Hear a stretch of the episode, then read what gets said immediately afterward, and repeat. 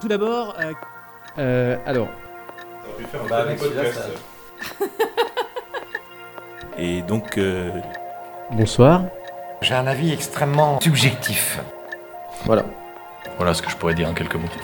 Mon camarade a très bien parlé, il a dit l'essentiel. Du 21 au 25 juin 2021, 120 officiers de la 134e promotion de l'école de Garter, ainsi que les auditeurs libres et des invités, sont partis en Italie, dans la région de Cassino, pour participer à un exercice historique sur le terrain. Cet EHT, qui portait sur la participation du corps expéditionnaire français à la campagne d'Italie de 1943 à 1944, avait pour but de développer des compétences tactiques et opérationnelles, d'évaluer les méthodes de raisonnement et de prise de décision dans le cadre d'un engagement de haute intensité. Ce sont des prises de son de ces différents exercices, des travaux de groupe, des restitutions et des moments de détente que je vous propose aujourd'hui. Je suis Anaïs Meunier et vous écoutez Signal sur bruit, le podcast de la revue Inflexion.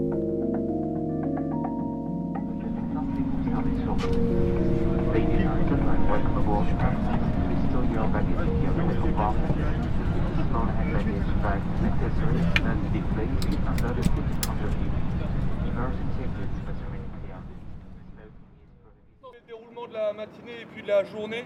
Donc là, on va aller près d'Aquafondata pour voir le, premier cas, l'étude des attaques françaises. Point particulier, quand on arrive sur une route assez escarpée, je vous demande, de, une fois que vous êtes descendu des bus, de rapidement basculer sur le, le point de situation. Quand on arrive, je vous demande aussi par groupe de débarquer votre matériel, les cartes, le matériel pour pouvoir travailler et pour les, euh, le premier stagiaire de bien débarquer le panneau de doctrine correspondant. Quand on va arriver, normalement on va pouvoir démarrer à 8h30. À 8h30 on aura 10 minutes de point de situation historique, à l'issue 10 minutes de doctrine et ensuite on vous présentera le cas tactique. À l'issue vous aurez 2h25, 2h30 pour plancher en sous-groupe et aussi restituer à vos profs de groupe. Le but c'est qu'à 11h15 on est terminé.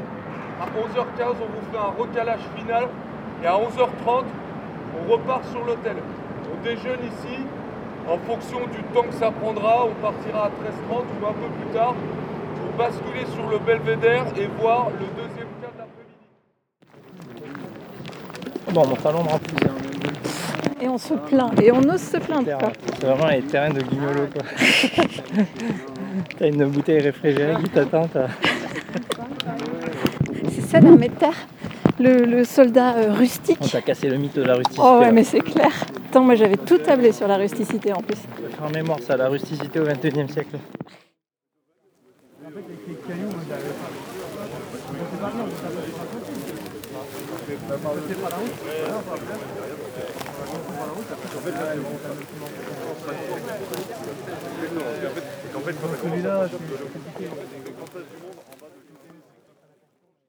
Donc, je suis le lieutenant-colonel Jean Bourcard, je travaille à la chaire de tactique générale et d'histoire militaire du CDEC depuis euh, un an.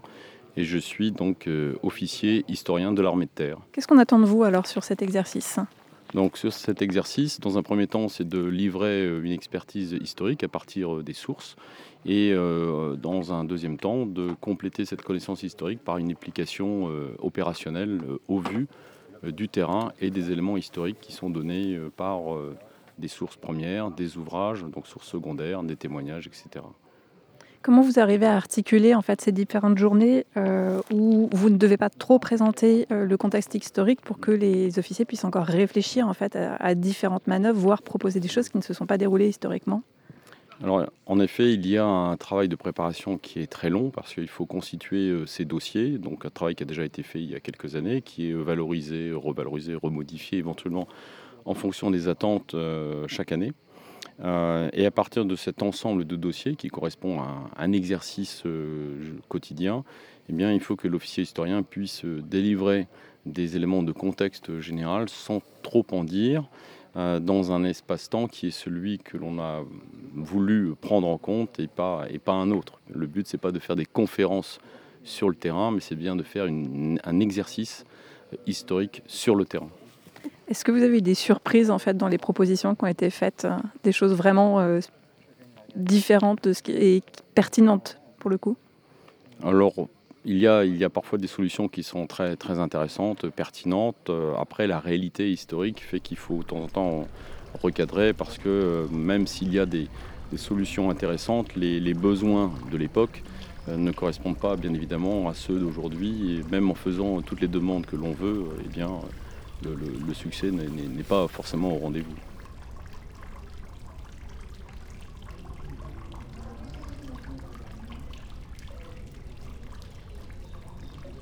Euh, on parle d'études historiques de terrain, mais on parle aussi d'exercices historiques sur le terrain. C'est-à-dire que pour préparer euh, ces EHT, ben, ça demande un travail d'étude. Donc, Il faut travailler sur euh, des sources.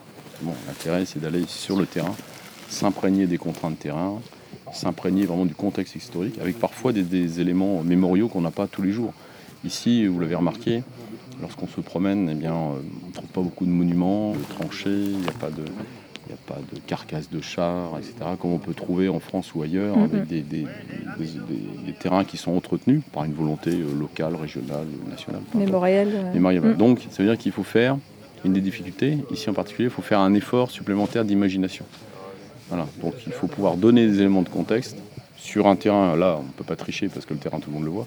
Mais il faut pouvoir donner des éléments historiques en leur disant, mais oui, il y avait, il y avait des chars, il y avait telle masse, et c'est pas toujours évident à percevoir. Voilà. Oui, à se projeter. euh, Ah, Exactement. mm, mm. exactement.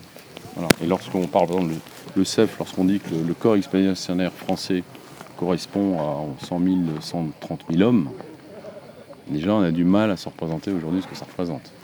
Et lorsqu'on dit que l'ensemble des alliés ici dans la zone, c'est à peu près 500 000 hommes, 500 000 hommes, c'est quand même un demi-million. Et donc là, ça commence à, à compter et on a du mal à représenter, se représenter toutes les contraintes justement sur le terrain sous le feu de l'ennemi que cela représente. Mm, mm. Les embouteillages, les, les flux de personnel, d'armement.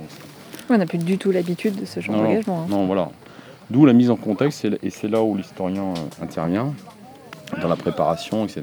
C'est de donner ces éléments euh, à travers des, des- des sources, à travers des, des- des films. hein, euh, même des- des- quand on a la chance, alors en particulier sur les conflits, le, le second euh, conflit mondial, on a comme la chance d'avoir des, des films, des images, euh, donc on peut mettre les gens un peu dans le contexte. Mm, C'est important. Outre- Au-delà de l'imagination, par les lectures, par les images, eh bien, on peut quand même mettre les gens un petit peu euh, sur le terrain avant d'y être vraiment. Voilà. C'est ça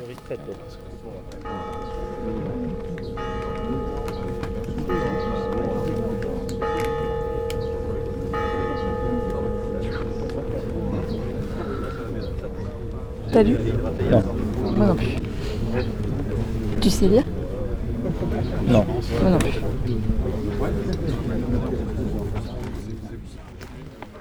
Ah non, mais le mec, le mec va me dicter le numéro quoi. Ça se fait plus ça. putain, ok boomer.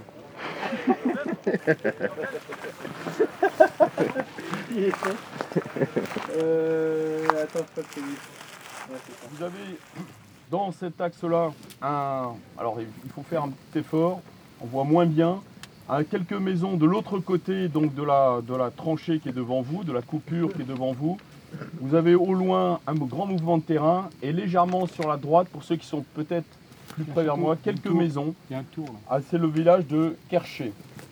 Ensuite, en poursuivant le tour d'horizon, vous avez derrière donc le massif, le mont euh, Croce, le mont Croce, dont on ne voit pas le sommet. On voit d'abord un premier contrefort qu'on appelle les antennes de Frascara, qui est juste de, de- derrière vous. Voilà, les antennes, on les devine très bien. Et puis ensuite, donc, on, on continue pour rejoindre donc l'estuaire du, du Garigliano pour continuer notre tour d'horizon dans cette direction. Dans cette direction se trouve le village de Castelforte, qui nous intéressera plus particulièrement cet après-midi, dans la direction de Montbras, environ 3 km. Juste au-dessus, une ligne de crête, le fameux arbre en boule de euh, cet après-midi.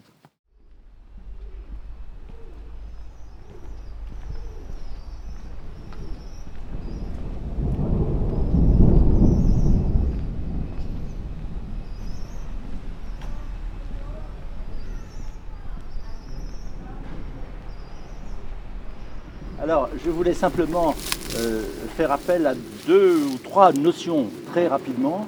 D'abord, euh, le scandale du Garigliano. Euh, Nous avons ici cette ligne de crête qui n'est pas très élevée mais qui est quand même imposante. Et le Garigliano se paie le luxe de traverser cette ligne de crête perpendiculairement. C'est un véritable scandale. hein. Ce sont des choses qui sont inadmissibles mais que la géographie se permet extrêmement souvent. Alors voilà en gros le, le schéma que je voulais vous faire. J'espère que je n'ai pas trop dépassé le temps, donc ça va, j'ai 6 minutes. Donc si vous avez des questions, je serais ravi de pouvoir euh, y répondre. Et je vous ferai un dessin tout à l'heure, parce que je n'ai pas le tableau ici. Mais je veux bien vous faire un petit bloc diagramme de, euh, du Garigliano et de la plaine de Gaète il y a 8 millions d'années, et puis euh, à l'époque actuelle. J'ai été limpide? Ça m'étonne. Messieurs, un petit café. Un café Croissant, crêpes, chouchou. Beignet chouchou, à la menthe au chocolat, merci. Qui en veut Pas de croissant Bah, Si on prend ça, on va, on va finir la semaine à plus de 3 kilos. Quoi. Merci. Il y en a qui n'ont pas pris trois desserts hier Merci. soir en même temps. C'est vrai. Ça. C'est vrai. Top, à gauche. Top. Merci.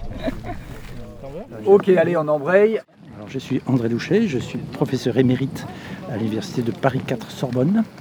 Euh, Je suis à la retraite depuis deux ans et demi et je continue à travailler euh, dans des universités privées à La Roche-sur-Yon ou à Paris. J'ai un très grand intérêt à venir ici pour deux raisons. Parce qu'on m'a demandé à l'école de guerre de faire un, topo sur le rôle de la géographie physique dans euh, l'élaboration des combats terrestres et notamment de montagne. Et j'ai donc pensé à la bataille de Cassino Garigliano parce que ça correspondait tout à fait à ça.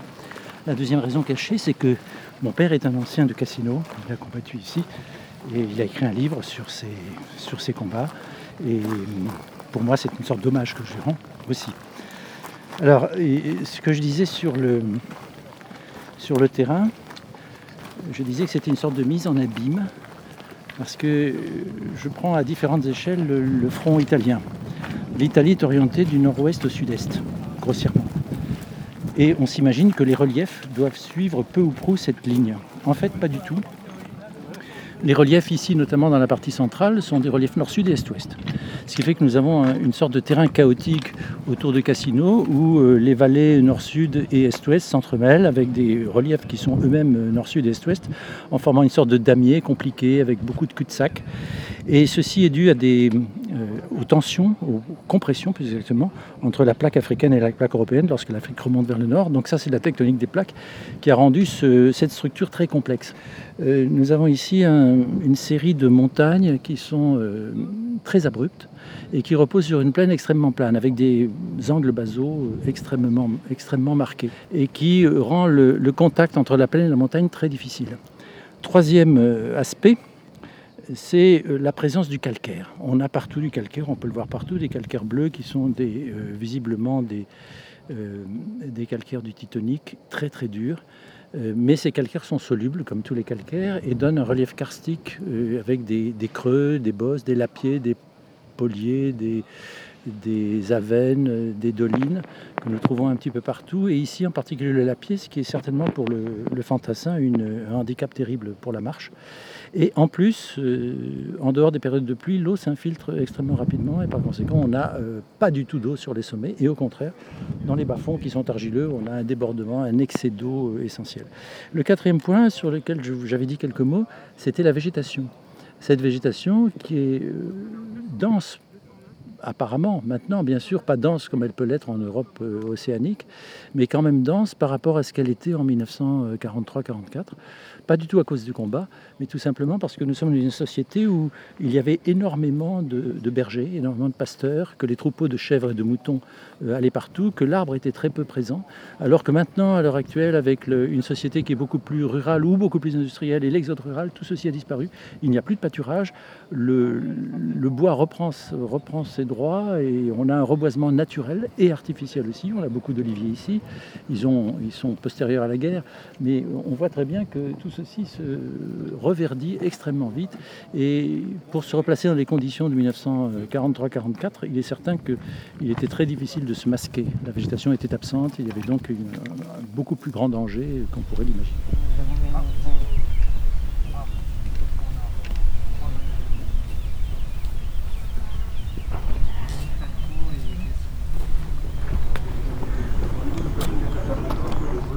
Inconscient et blême quand sonne l'heure, je me souviens des jours anciens. Et je pleure. 134e promotion de l'école de Garter, à mon commandement. Bravo 134e promotion de l'école de Garter, rassemblée. À vos ordres, mon général. Cadre professeur, officier stagiaire, auditeur civil de la 134e promotion de l'école de guerre Terre. Nous sommes ici rassemblés pour rendre hommage aux combattants du corps expéditionnaire français d'Italie qui reposent dans le silence héroïque du cimetière militaire de Venafro. Cette nécropole accueille les 4922 soldats morts pour la France au Belvédère pendant la bataille du Monte Cassino et de la suite de leurs blessures dans les hôpitaux de Naples.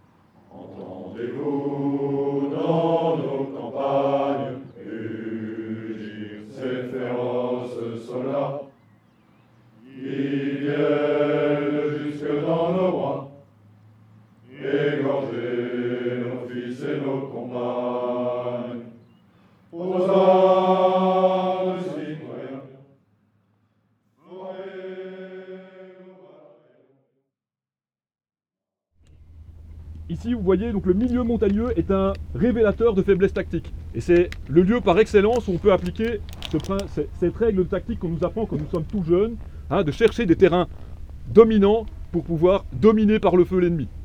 Eh bien ici, évidemment, c'est le cas d'école, mais on dit souvent, celui qui tient les hauteurs peut exploiter par les vallées. Mais celui qui ne tient pas les bas, celui qui ne tient pas les vallées, eh bien, il risque de se retrouver isolé et il finit par perdre les hauts. Et donc ça, c'est une idée très importante, entre autres pour comprendre une partie des campagnes ici en Italie. Ça a été très bien expliqué par le commandant Cadeau euh, le jour numéro 1, avec l'appui d'artillerie, les fameux Nebelwerfer qui étaient installés dans la vallée. Pour les Allemands, s'ils perdent la vallée, ils savent que la position du Monte Cassino va devenir intenable parce qu'on ne sait plus fournir l'appui-feu nécessaire aux troupes qui défendent le Mont Cassino. Gaël, un petit beignet? Allez, sans beignet, mon Parce que là, il va commencer à souffrir, toi. Tiens, Ils sont trop bons. Je suis Jean-Luc Cotard, je suis un ancien colonel d'active. Actuellement, je travaille sur des recherches historiques sur le général de Montsabert et donc, de façon plus large, sur le corps expéditionnaire français et la première armée en France. Ce qui m'intéresse en venant euh, auprès de l'EHT, c'est de regarder le terrain, de comprendre ce qu'en 1944 les Français ont pu avoir comme difficulté, surtout au niveau du commandement pour organiser la manœuvre, et, voir comment euh, les stagiaires aujourd'hui euh, réfléchissent le- les problèmes de l'époque avec euh, leur, leur réflexion et leur méthodologie contemporaine. En, fait, ce, qui- est important pour les stagiaires qui sont ici, c'est de comprendre les mécanismes qui permettent d'articuler une manœuvre et de partir au combat en, réfléchissant par rapport aux objectifs à atteindre. Donc c'est ça qui est intéressant à voir, et c'est de bien voir sur le terrain quelles sont les contraintes que ce terrain pose au déplacement des unités. Et lorsqu'on a des contraintes, de- les contraintes de terrain vont, amener des contraintes techniques parce que le véhicule ne va pas pouvoir se déplacer, mais ça va apporter aussi des contraintes, des contraintes euh, temporelles et, euh, et donc en conséquence, comment est-ce qu'on fait si on n'arrive pas à faire les choses? Donc, on- donc en fait, aller sur le terrain, c'est se rendre compte concrètement que non seulement il faut réfléchir et anticiper, mais qu'ensuite, après, il va falloir s'adapter. Cet exercice euh, de réflexion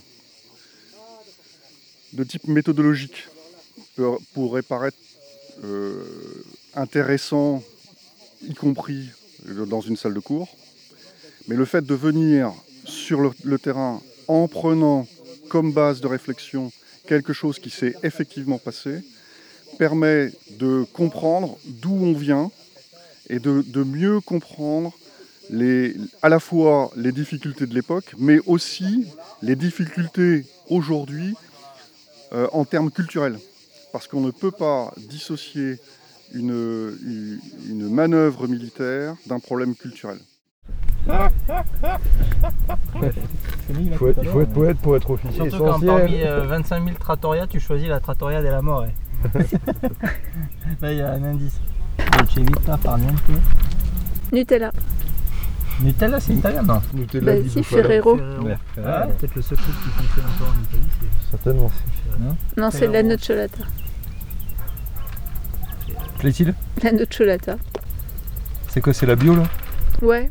Elle, elle a pas le goût de Nutella elle. Ça va- ça Non, va. c'est déjà un peu meilleur. Elle est sans huile de palme. Moi, euh, mais c'est bon l'huile de palme. Il y a les chiens qui nous Oui.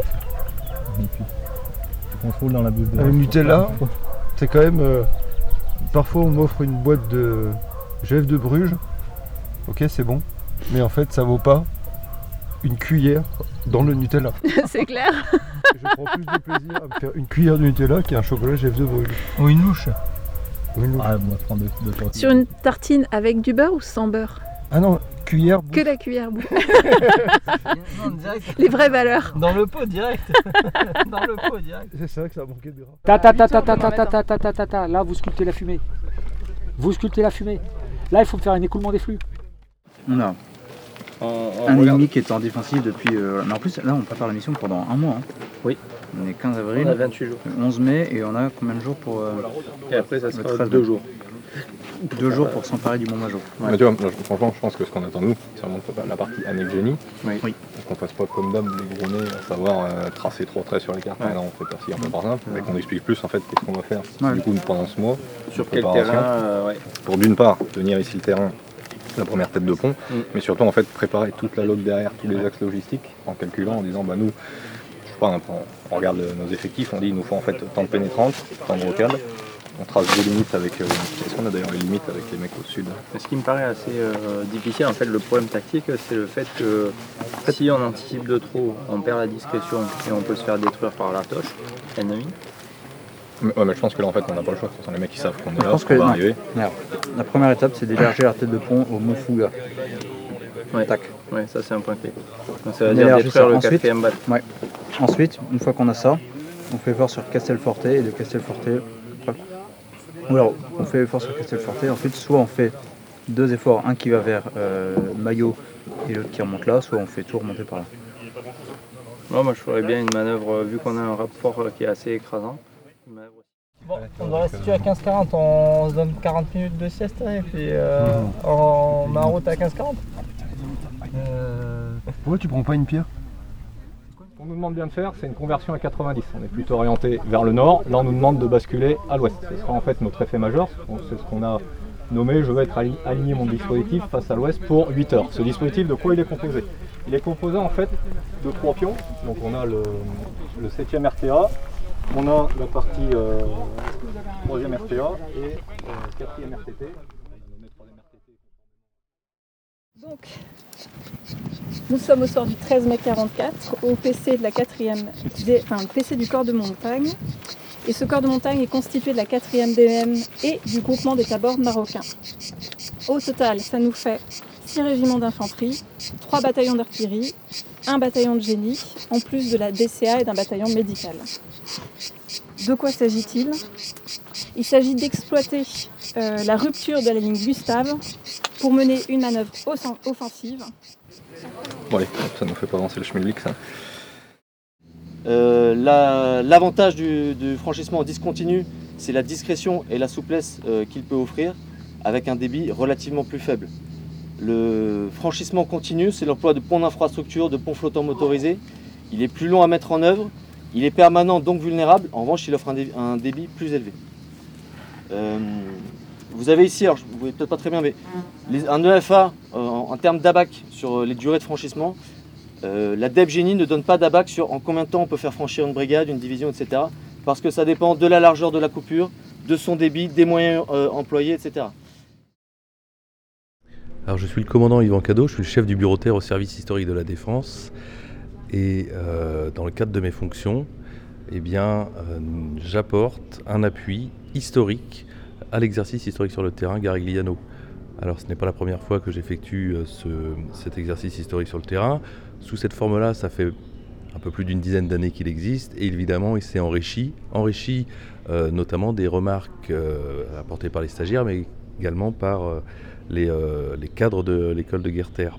Le but est bien que l'histoire militaire soit là en appui de l'exercice. Hein. On n'est pas là sur le terrain pour raconter les événements, même si on le fait dans le cadre des restitutions, mais bien de donner le cadre général euh, euh, du contexte de l'époque pour permettre aux stagiaires de réaliser dans les meilleures conditions eh euh, les cas concrets qu'ils vont devoir travailler dans les différentes demi-journées de l'exercice historique sur le terrain.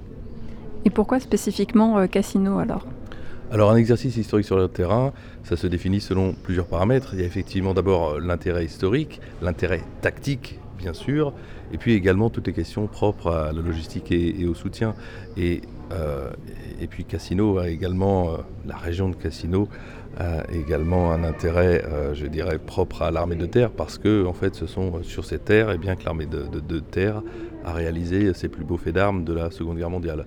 Donc cette région de l'Italie tant pour son intérêt tactique, lorsqu'on voit très bien le, milieu physique très intéressant, pour son intérêt historique, mémoriel, mais également en termes de euh, capacité pratique, est vraiment idéal pour la réalisation euh, d'un exercice historique sur le terrain. Vous, vous préparez ça comment en fait?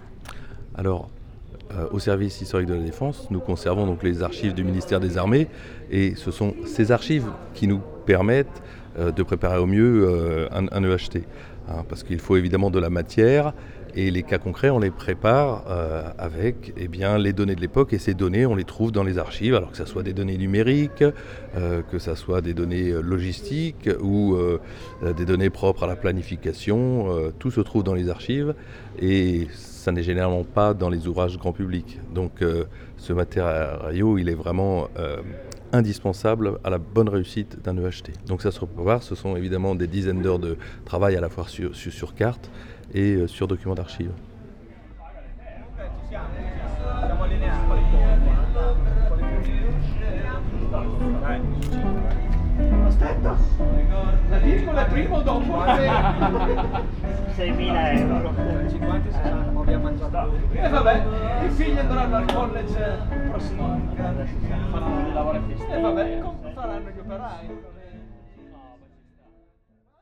Tous mes remerciements à la 134e promotion de l'école de guerre terre, à son directeur le colonel Meunier, au cadre professeur de groupe, au lieutenant-colonel Bourcart, au professeur André Louchet, au colonel Cotard, au commandant Yvan Cadeau, au capitaine Persin et à toute l'équipe pour la log, les cafés et l'eau fraîche, au pôle rayonnement de l'arnée de terre, et finalement au groupe 6, ainsi qu'à Mathieu, mon binôme, durant cet exercice historique sur le terrain. Merci à tous pour votre temps, votre disponibilité et pour ces journées exceptionnelles. Je vous dis à très bientôt pour un nouvel épisode de Signal sur bruit, le podcast de la revue Inflexion, avec la reprise du format habituel pour continuer cette nouvelle saison. Et pour information, je posterai désormais un épisode de Signal sur bruit par mois, tout en publiant régulièrement et aléatoirement des épisodes des fils de la bagarre. Vous retrouverez ces épisodes sur le site d'Audioblog ou sur votre plateforme d'écoute préférée. A très bientôt dans Signal sur bruit, le podcast qui stabilote les ondes.